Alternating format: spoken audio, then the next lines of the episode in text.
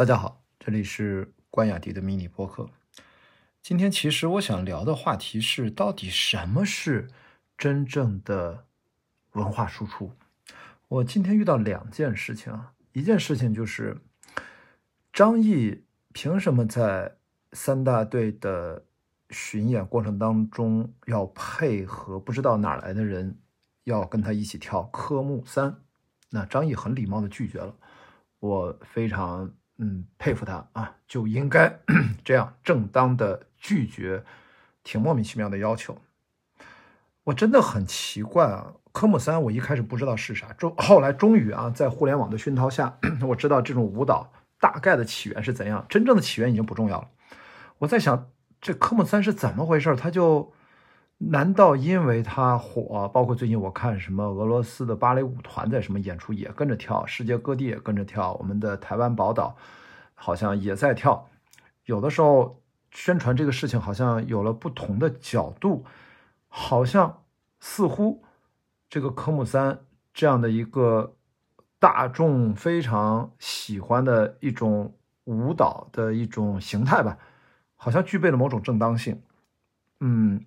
我对此是表示非常疑惑，所以我说第一件事情，我今天遇到的，呃，就是张译啊，他拒绝了科目三，在一个电影的宣传活动上，跟电影的内容主题也完全不相关，所以这就是我在思考，难道科目三火遍全球，那这件事情本身，因为它不管什么原因火，它就具备了一定的文化上的正当性吗？那我们想一想，对应一个案例，啊，鸟叔韩国的一个艺人，他有《江南 Style》那首歌，那真的是火遍全球，创下了所有的记录。然后这个鸟叔吧，因为他本名叫什么我忘了，他也成了当时的巨星。然后现在可能也依然挺火的，只是最近可能对他了解不是很多了。我们推而广之，那个就算是一种。对于韩国而言，他们应该认为这是他们的一种文化输出。那种文化输出，其实它就是一种洗脑神曲。那它至少能够对应的是，有了一个歌手成为了巨星，有一首歌全球霸榜，然后各种人都唱，各种人都跳。我觉得这种文化输出，我觉得勉强很勉强，应该肯应该算是不能说勉强，我只是说我很勉强的去接纳它。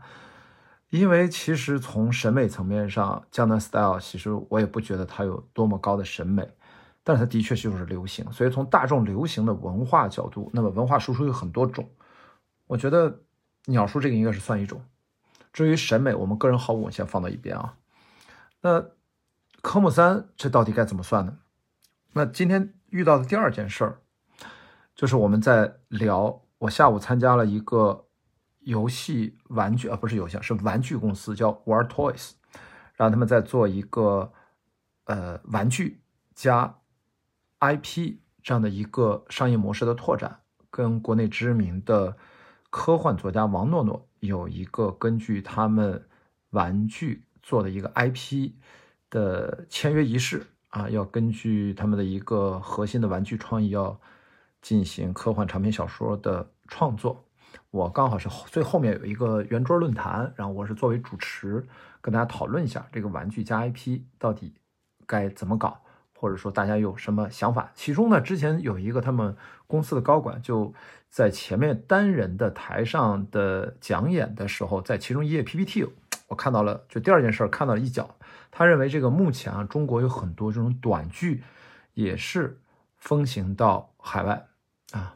他也认为这是一种文化输出，所以你看啊，今天遇到了两件事儿，加上鸟叔的江南 style，我所以我想提出一个问题：到底什么是好的文化输出？当然，这个第一啊，什么是文化输出？什么是好的文化输出？其实其实是两件事儿。那我提到这三点呢，科目三算文化输出吗？勉强算。然后江南 style 算文化输出吗？肯定算。那我们的短剧出海。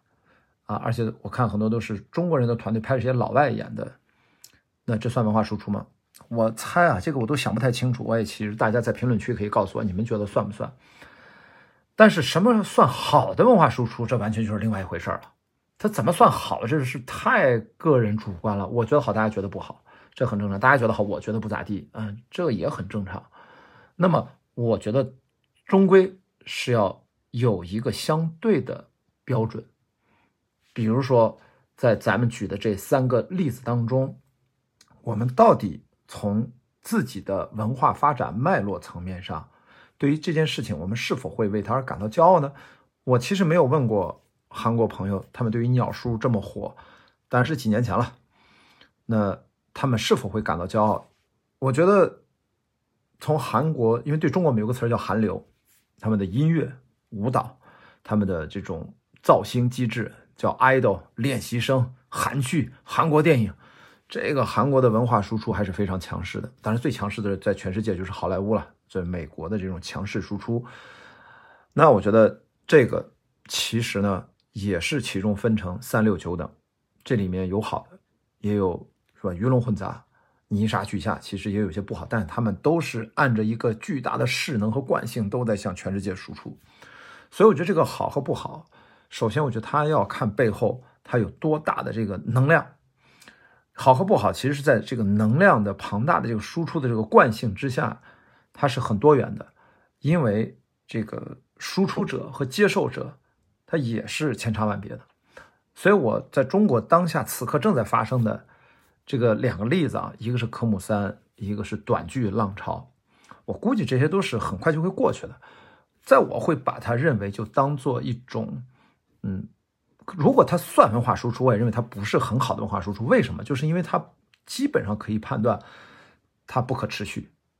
如果真正好的文化输出，一定是一个让大家对生活有更美好的想象，同时它在商业上它也不差，它会形成一个很好的良性循环，然后让这个行业能健康的发展。那科目三它就是一个网络的段子，我觉得它跟前面这两者都不挂钩。所以我觉得它是否算文化输出，我都存疑。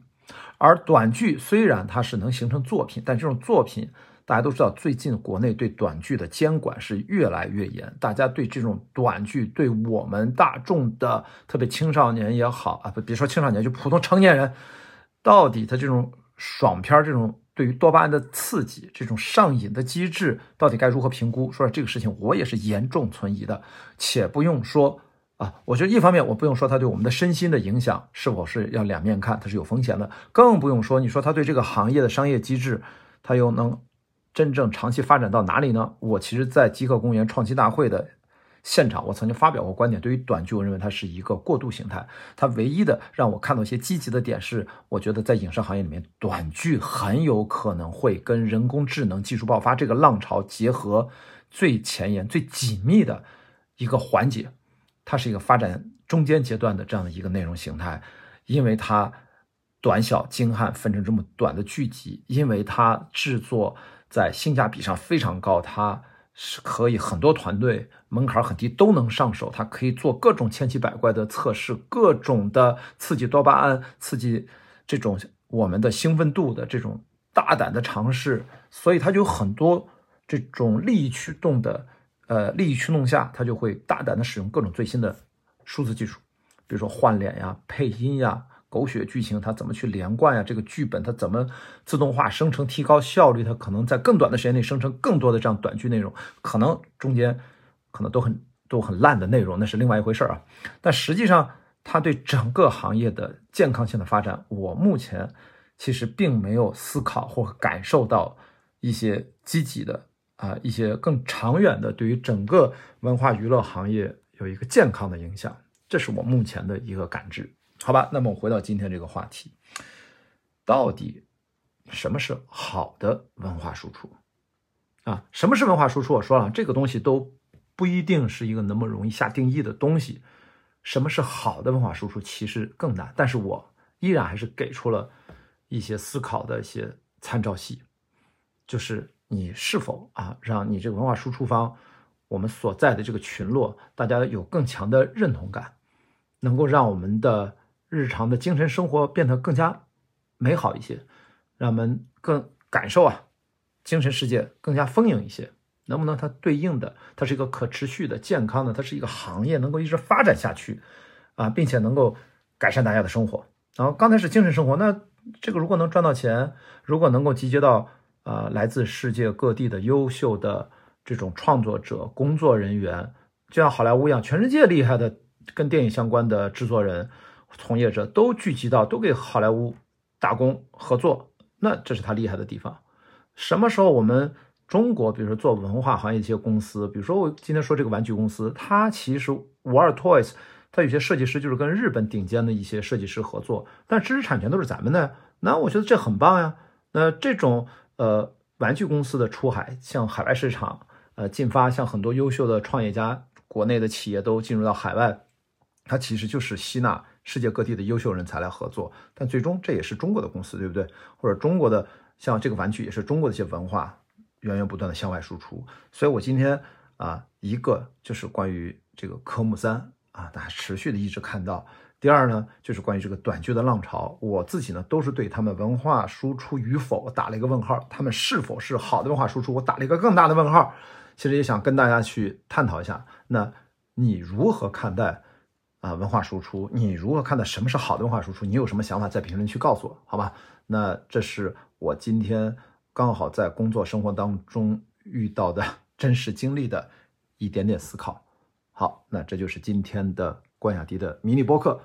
有什么想法，在评论区告诉我吧。我们明天见，拜拜。